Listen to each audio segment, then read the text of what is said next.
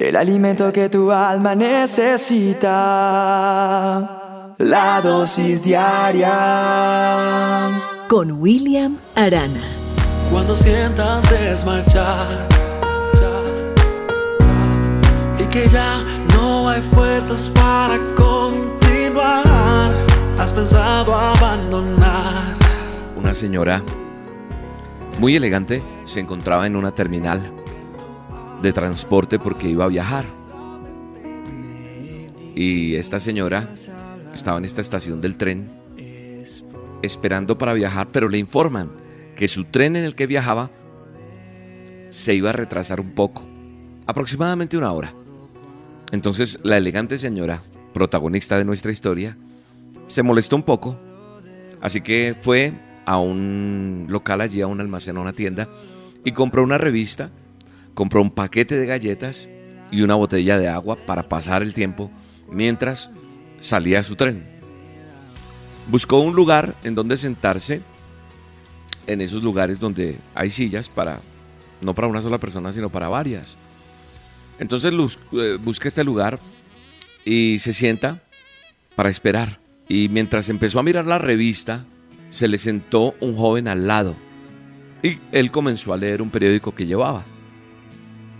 De pronto la señora observa cómo el joven, sin decir una sola palabra, estiraba la mano, agarraba el paquete de galletas, lo abría y comenzaba a, a comerlas una a una.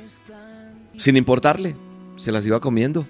La mujer se molesta al ver que él va cogiendo las galletas.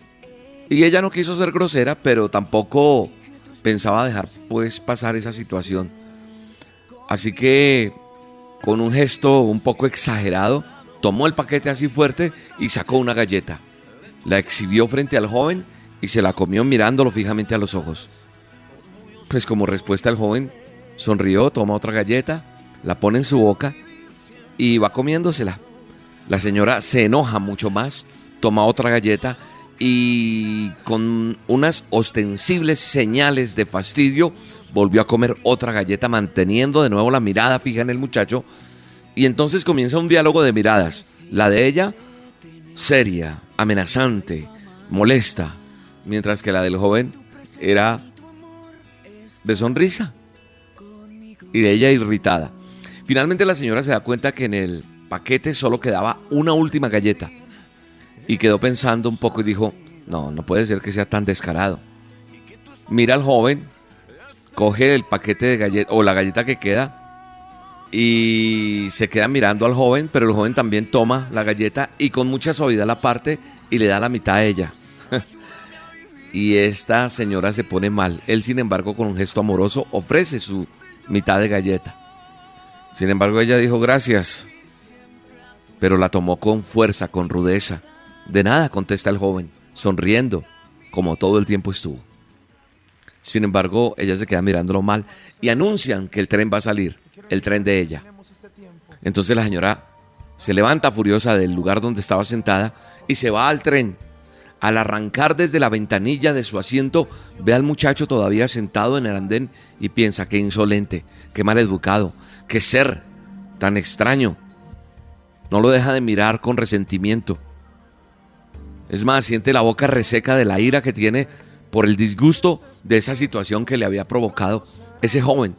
Y abre su bolso porque se acordó que también había comprado agua. Y saca la botella de agua, pero queda totalmente sorprendida cuando dentro de su bolso o su cartera también estaba su paquete de galletas intacto. ¿Qué tal esto, ah? ¿No te ha pasado eso? A mí me ha pasado. Yo he caído en en prejuzgar. Muchas veces nosotros tomamos decisiones apresuradas y esas decisiones apresuradas, ese juzgar apresurado, hace que erróneamente valoremos a las personas y cometemos equivocaciones como esta señora. Hay muchos dichos de que una cosa se parece a otra. No recuerdo en este momento uno exacto, pero yo creo que usted está pensando y dice, esto o esto, no recuerdo en este momento un, dicho sobre, sobre esa actitud o parecido. Pero es que uno a veces cree que uno es el que tiene las cosas y en este caso esta galleta o este paquete supuso la señora que era el suyo y se parecía y no, y él lo que hizo fue todo el tiempo compartirle las galletas a ella.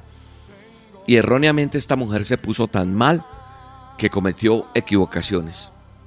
Nosotros muchas veces, por la desconfianza que está ya metida entre nosotros, hace que juzguemos injustamente a personas y situaciones. Es más, cosas que nosotros predeterminamos que van a ser así. Ah, a la fija, este tipo piensa mal de mí, esto va a actuar así. Y como que libreteamos todo y juzgamos. Y sin tener aún el por qué, encasillamos con, con, con ideas como preconcebidas y muchas veces son alejadas de la realidad. ¿Por qué? Porque la autocrítica no nos permite dejar ver de pronto cosas. No somos neutrales para compartir, para enfrentar situaciones. Y hacemos de pronto crecer en nosotros la desconfianza y la preocupación. Nunca sacamos lo mejor de otra persona o lo mejor de una situación, de un acontecimiento. Y entonces nos llenamos de noticias devastadoras, noticias que que no son las mejores. ¿Por qué? Porque nos alimentamos eso, de noticieros, de cosas negativas, vivimos viendo cosas que no nos llenan de cosas buenas, sino de cosas malas. Entonces cuando contemplamos, nos atormentamos con problemas que tal vez, lo más seguro, nunca van a ocurrir. Pero si seguimos llamándolos, van a ocurrir. Y yo le digo al Señor cada día, Señor, si tu propósito se va a cumplir en mí, lo que pase hoy hace parte de lo que tú tienes destinado para mi vida. Padre bueno y eterno, te doy gracias, Señor Quita toda preocupación de cada oyente. Amamos tu palabra, amamos lo que nos enseñas y creemos que esta palabra que tú nos estás colocando hoy como dosis diaria se vuelve real en nuestra vida para que aprendamos a disfrutar más a las personas que nos rodean. En el nombre poderoso de Cristo Jesús. Amén y amén.